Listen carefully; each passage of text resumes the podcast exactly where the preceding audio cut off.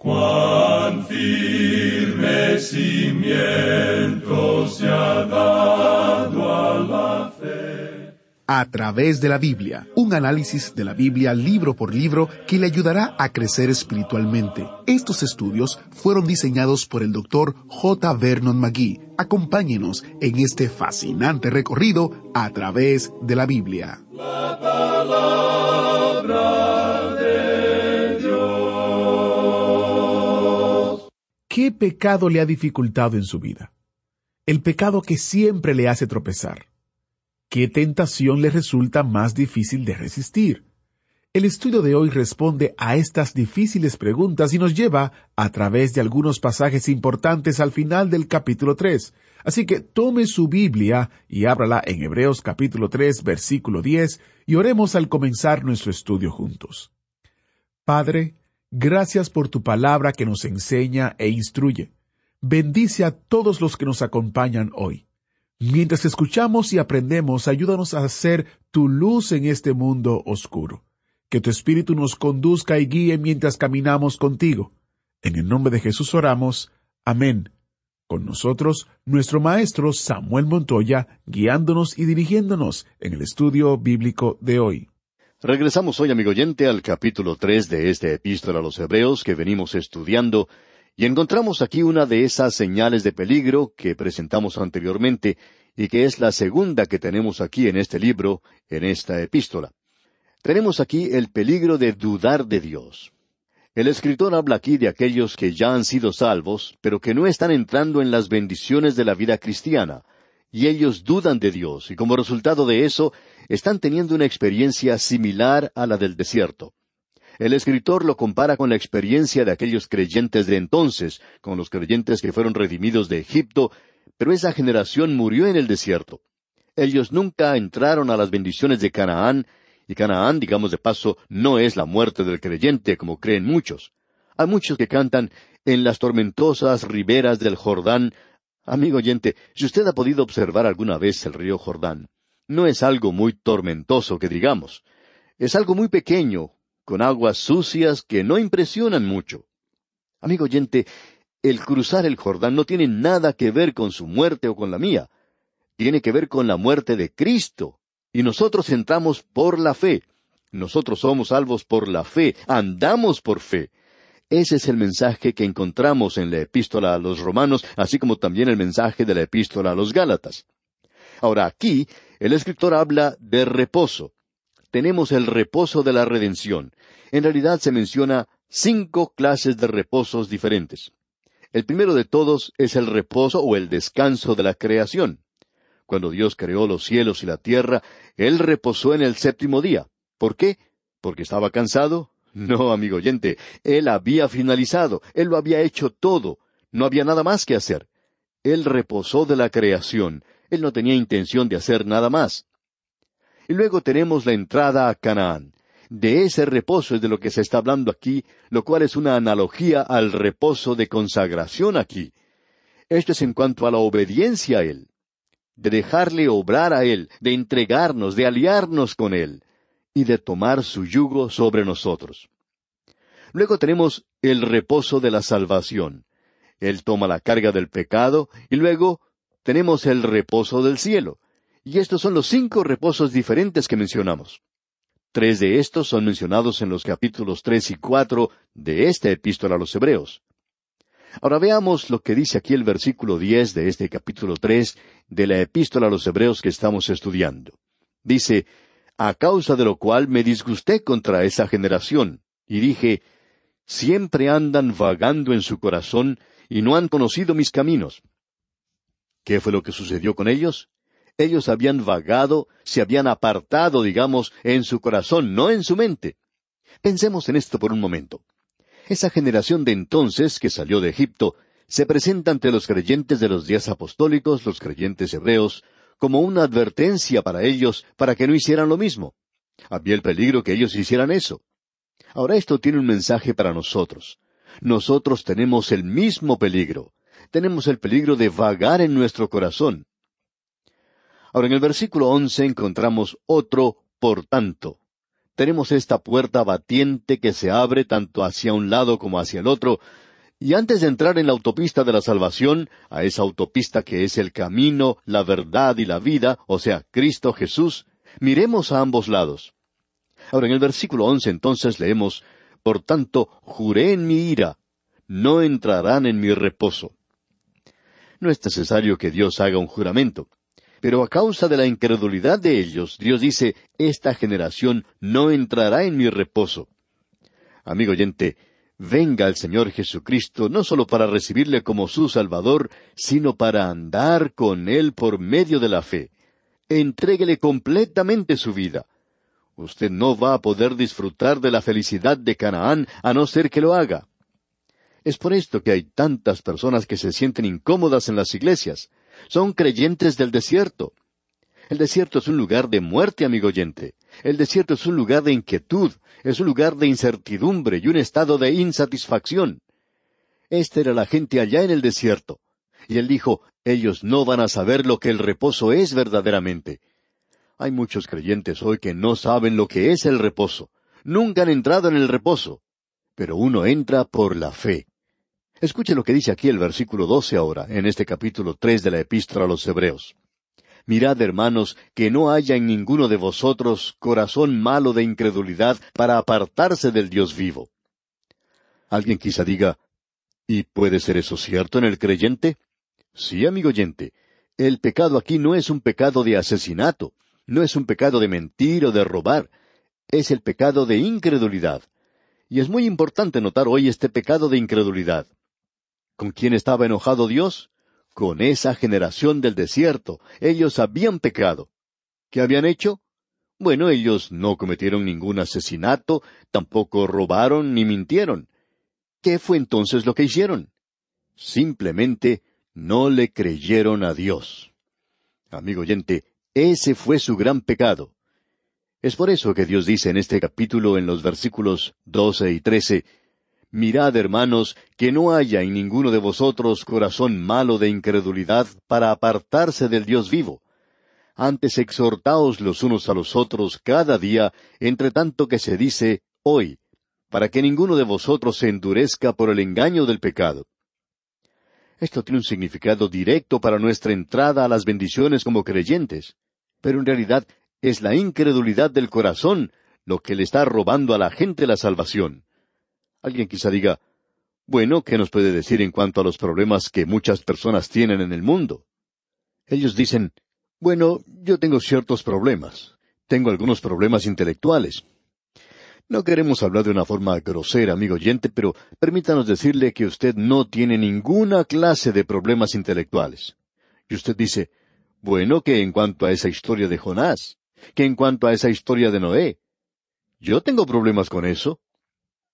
El autor de estos estudios bíblicos, el doctor J. Vernon McGee, contaba que en cierta ocasión un hombre de muy buena posición asistió a uno de los servicios de los jueves por la noche en la iglesia que él pastoreaba. Este hombre se sorprendió mucho de ver cuánta gente venía a la iglesia en la mitad de la semana para estudiar la Biblia. Le llamó mucho la atención porque eran servicios entre semana. Luego él siguió asistiendo cada jueves y comenzó a ir a los servicios los domingos también. Un día fue a visitar al pastor, al doctor Magui, y le dijo que tenía dificultades con algunas cosas. Él pensaba que era creyente, pero que se había dado cuenta que no lo era, y que solamente era miembro de una iglesia. Él dijo que tenía algunos problemas intelectuales, y citó como ejemplo la historia de Jonás. Decía que era imposible para él creer que un hombre pudiera vivir tres días y tres noches dentro de un gran pez. El doctor Magui entonces le preguntó, ¿Y quién le dijo a usted que un hombre puede vivir tres días y tres noches dentro de un pez? Y este hombre dice, ¿no dice la Biblia eso? He escuchado a muchos predicadores decir eso. Bueno, le contestó el doctor Magui, mi Biblia no dice eso. Y mostrándole en el libro de Jonás, le dijo que Jonás había muerto, y que estuvo allí por tres días y tres noches, porque el Señor Jesucristo dijo que como Jonás estuvo dentro del pez, así era como iba a suceder con el Hijo del Hombre. Él estuvo muerto. Y le dijo a ese hombre que si él iba a tener problemas con la resurrección de Jonás, entonces iba a tener problemas también con la resurrección de Cristo. Y este hombre dice, bueno, yo no sabía que había sido así. Ya no existe ningún problema para mí entonces. Y el doctor Magui le preguntó luego si tenía otro problema intelectual. Y este hombre dijo, bueno, quizá no lo tengo. Pero mirándole fijamente, el doctor Magui le dijo, ¿qué pecado tiene usted en su vida que no le deja llegar a Cristo? Este hombre se sonrojó mucho y dijo, ¿Le ha estado hablando de mí alguien? Y el doctor Magui le contestó, No, solo sé que su problema intelectual es un problema del corazón. Y este hombre dice, ¿Y qué quiere decir con eso? Y el doctor Magui le contestó, Bueno, no es un problema intelectual el que le está estorbando a usted para que venga a Cristo. Hay algo en su vida que no le permite hacer eso. Y ese hombre entonces puso sus manos en su rostro y lloró y dijo, Estoy pagando el alquiler de un apartamento para mi secretaria, y yo paso mucho tiempo allí con ella. Y el doctor Magui le dijo, ¿Sabe su esposa en cuanto a este asunto? Y él le respondió, No, no creo que nadie sepa en cuanto a esto. Lo he guardado como un secreto más bien. Entonces el doctor Magui le dijo, Ese es su problema, ¿verdad? Usted no quería abandonar a su secretaria por Cristo. Y este hombre levantó su rostro y dijo, Sí, lo voy a hacer. Y ese hombre allí mismo decidió dejar de pagar el alquiler por el apartamento de la secretaria y hasta la despidió del trabajo. Ella le amenazó con hablar y contar todo, pero después de todo ella tampoco podía hablar mucho, de modo que tuvo que cambiar su forma de pensar y no lo hizo. Y ese hombre se arrodilló entonces allí mismo en la oficina del pastor, del doctor Magui, y aceptó a Cristo como su Salvador personal. Amigo oyente, Después de estar en esto por muchos años, sabemos que no hay problemas intelectuales. Lo que existe son los problemas del pecado. Quisiéramos ahora observar lo que dice un pasaje de las Escrituras. Vamos a leerlo porque quisiéramos que usted vea algo. Y tiene que ver con Moisés. En la segunda epístola a los Corintios, capítulo tres, versículo seis, el apóstol Pablo dice, el cual asimismo nos hizo ministros competentes de un nuevo pacto, no de la letra, sino del Espíritu, porque la letra mata, mas el Espíritu vivifica. Usted sabe que la ley le condena, pero sólo el Espíritu Santo puede darnos vida. En el versículo siete leemos, Y si el ministerio de muerte, grabado con letras en piedras, fue con gloria, aquí está hablando de los diez mandamientos, era glorioso. Pablo no está diciendo que no era glorioso, porque lo era en realidad. Y continúa, tanto que los hijos de Israel no pudieron fijar la vista en el rostro de Moisés a causa de la gloria de su rostro, la cual había de perecer, esa gloria iba a desaparecer. Y luego él continúa y dice en el versículo once, porque si lo que perece tuvo gloria, mucho más glorioso será lo que permanece. Es decir, que él está presentando un contraste aquí. La gloria de la ley hizo que el rostro de Moisés resplandeciera, cuando él bajó del monte, demostraba la gloria que había en la ley.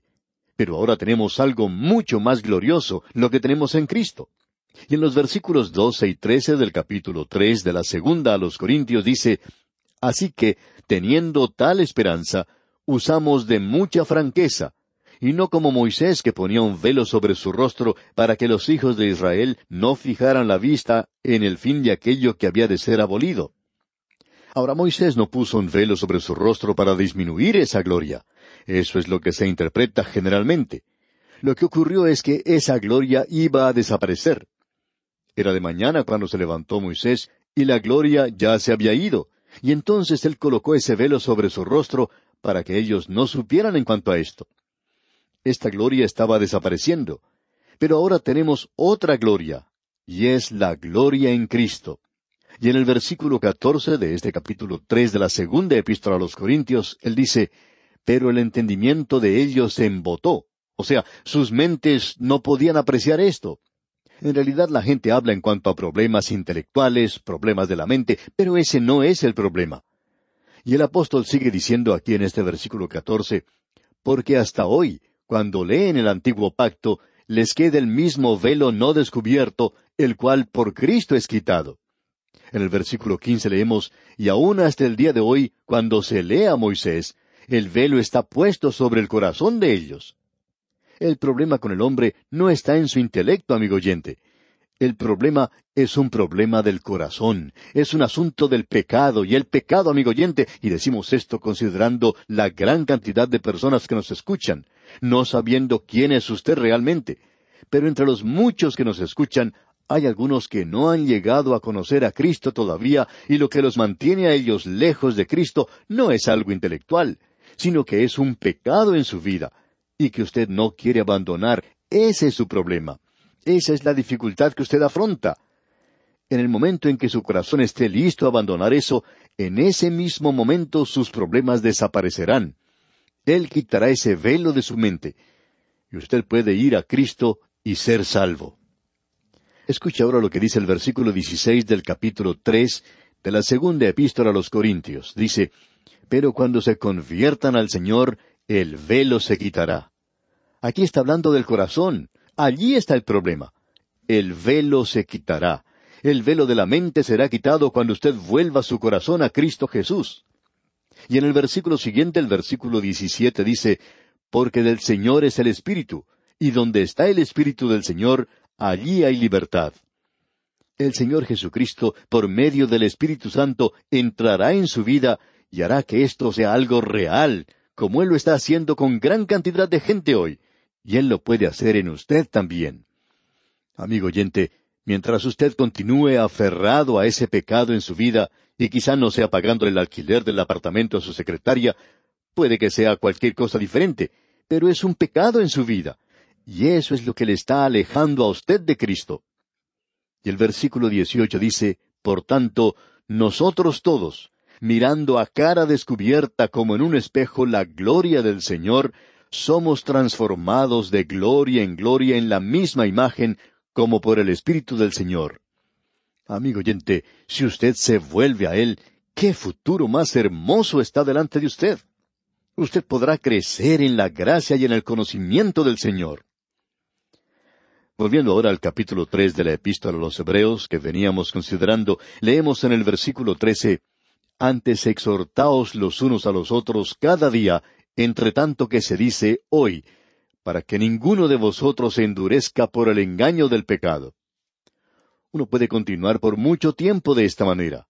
En efecto, el creyente hoy puede llegar hasta el punto de creer que su mentira es algo satisfactorio para Dios, y él entonces está viviendo esa vida del desierto.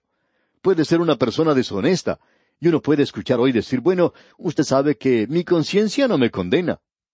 Pero, amigo oyente, esa puede ser la declaración más trágica que uno pueda hacer, que su conciencia ya no le condene.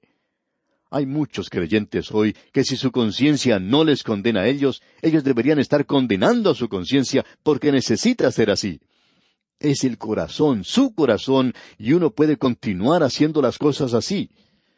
Hay muchas personas que forman parte de la iglesia, que están realizando alguna actividad allí, hasta integran la junta directiva de la Iglesia y son completamente deshonestos. Se ha descubierto que son mentirosos y sin embargo ellos pueden representar algo que no son. Ah, se ponen de rodillas y usted los oyera orar. Oran de una manera que uno pensaría que son personas completamente piadosas.